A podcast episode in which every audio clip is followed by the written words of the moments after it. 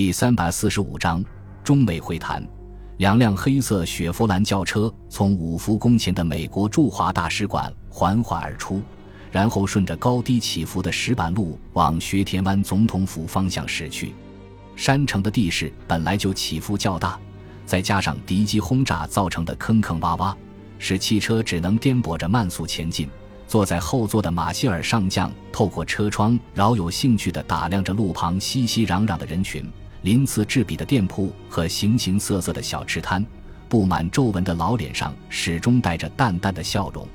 坐在另外一边的中国空军总顾问陈纳德将军，虽然年龄小了十几岁，但是因为长期经受病痛的折磨，看上去比马歇尔还有苍老，整张脸几乎就是一张皱巴巴的树皮。参谋长。你感觉到什么没有？陈纳德的视线追随着马歇尔的目光，不经意地打量着路旁的人群和景物。马歇尔收回视线，扭头看着陈纳德，轻声说道：“战争似乎已经距离他们非常遥远，简直有些不可思议。如果我没有记错的话，中日军队停火只有不到半年的时间，怎么会恢复的这么快呢？”接着他补充道：“我还能够感受到。”这里的人民虽然摆脱了饥饿，但是生活还不远不能达到富足的地步。这一点从行人褴褛的衣着可以体现出来。不知道这是不是战争造成的创伤之一？陈纳德把目光投向远处的一座四层的楼房，被硝烟熏得焦黑的墙壁上悬挂着鲜艳的横幅“舍本大甩卖”，洋布全部五折出售。若有所思地说道。一部数千年的中国文明史，实际上就是战争史。这个民族比其他民族更加适应战争，因此也具有最强的忍耐力和最高的恢复速度。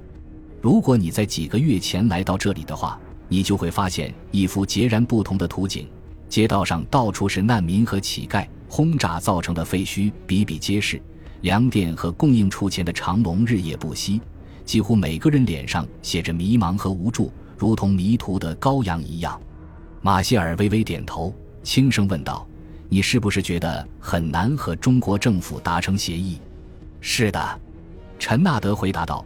孙百里担任总统之后，立即着手与日本进行停战谈判。如果不是日本在太平洋战场打得异常顺利而得意忘形的话，很可能早就签订协议了。接着，他苦笑着说道。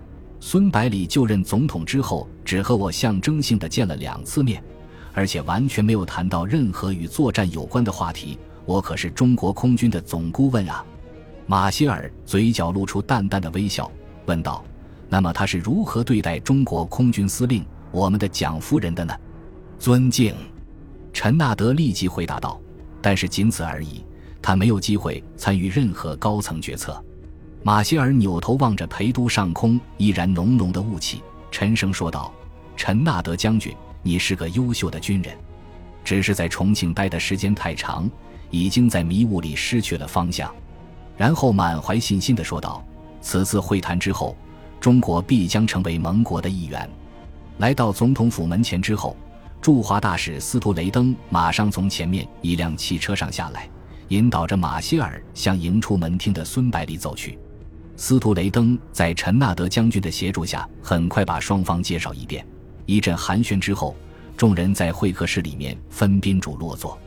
马歇尔看着身着中山装、英气勃发的孙百里，故作惊讶地说道：“总统先生，没想到你居然这么年轻，真的不可思议。听说你担任第十九集团军军长的时候还不到三十岁，这是真的吗？难怪日本人打不过你。”他们的高级军官都是和我一样年纪的老头子，已经失去了锐气。马歇尔非常随意的一句话，马上把孙百里和日军联系起来。孙百里打量着这个精神矍铄的美国老头，对其高超的谈话技巧感到由衷的钦佩。这时候，坐在马歇尔旁边的陈纳德将军把话接了过去，他说道：“中国人民的抗战是一场正义之战。”无论日军多么凶狂，都不可能获得最终的胜利。何况中国还有总统先生这些能征惯战的将领。孙百里微笑着说道：“民众和军队在抗战中的功劳最大，我们这些将领只是尽自己的本分。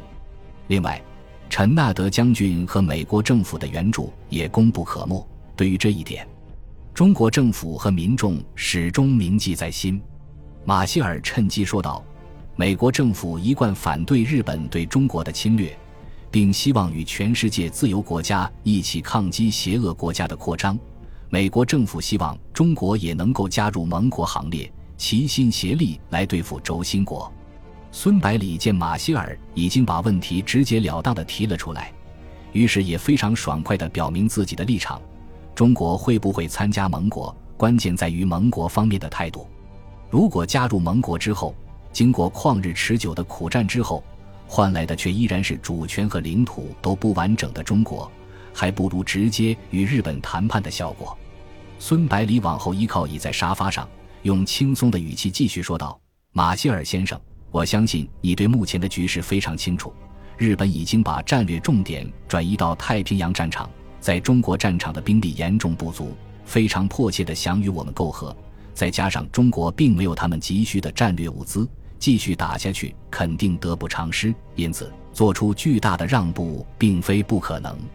我完全同意总统先生的观点。马歇尔深蓝色的眼睛里面闪烁着睿智的光芒，反问道：“问题的关键是？”日本人能够让到哪里呢？或者让到哪里你们才能满意呢？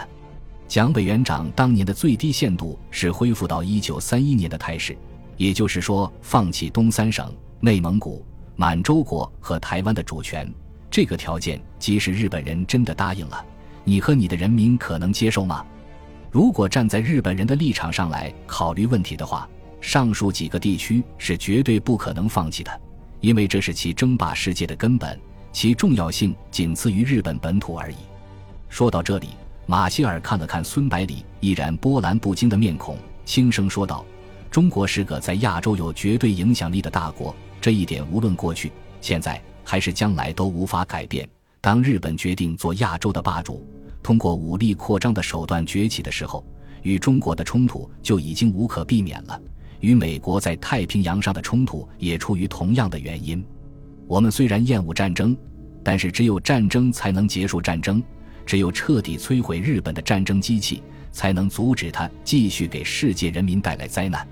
孙百里缓缓点了点头，正色说道：“马歇尔先生，既然贵国政府早就意识到这一点，为什么迟迟不采取行动呢？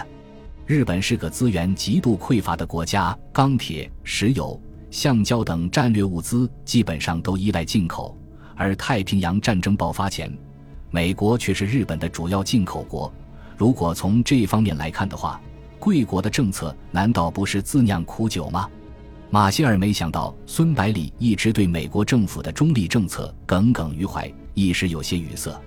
斯图雷登担任驻华大使已经有些时日，对中国方面的抱怨早有耳闻。为了给马歇尔解围，抢先回答道：“总统先生。”美国的政治体制决定了政府必须顺应民意。第一次世界大战当中，美国正是因为保持了长时间的中立政策，才得以在战后确立一流强国的地位。所以在二战爆发初期，民众之中弥漫着严重的孤立主义情绪。美洲是美洲人的美洲，只要战争没有波及到美洲大陆，就继续保持中立。尽管如此，美国的大门还是一直向中国敞开的。华侨的捐助、犹太人的投资、政府的武器采购、巨额贷款等等，能够顺利抵达中国，足以表明了美国人民的同情和支持。陈纳德补充道：“罗斯福总统力排众议，同意中国政府在美国招募飞行员并购买新式战机，同时不断提高日本进口物资的门槛，算是尽力了。”马歇尔非常满意的看了看两位同胞，然后用目光示意他们不用辩解。接着，他用坦然的态度承认了国家政策的失误。美国政府采取中立政策的重要原因是希望交战国在战争中相互削弱，尤其是新兴的日本、德国和苏联，这样强大无比的美国将稳获世界霸主地位。然而，形势的发展远远超出了我们的预料，促使美国政府在痛苦中反省自己的错误，而我们也付出了异常惨重的代价。接着，马歇尔的声音慢慢提高，语调也变得激昂起来。现在，美国政府决定与所以热爱自由的国家、民族一起抗击侵略，不管盟友采用何种政治制度，只有这样才能够最有效地打击敌人，把全世界的力量都利用起来，打击人类的公敌。中国作为亚洲最大的国家，必须肩负起领导者的责任。美国政府愿意为此提供最大程度的援助。孙百里挺直了背脊，炯炯有神的眼睛紧紧盯着马歇尔，用异常严肃的语气问道：“马歇尔先生，从你的话里，我感受到美国政府的诚意，但是仅有诚意是不够的。在我做出抉择之前，你能否把美国政府的条件先说出来？”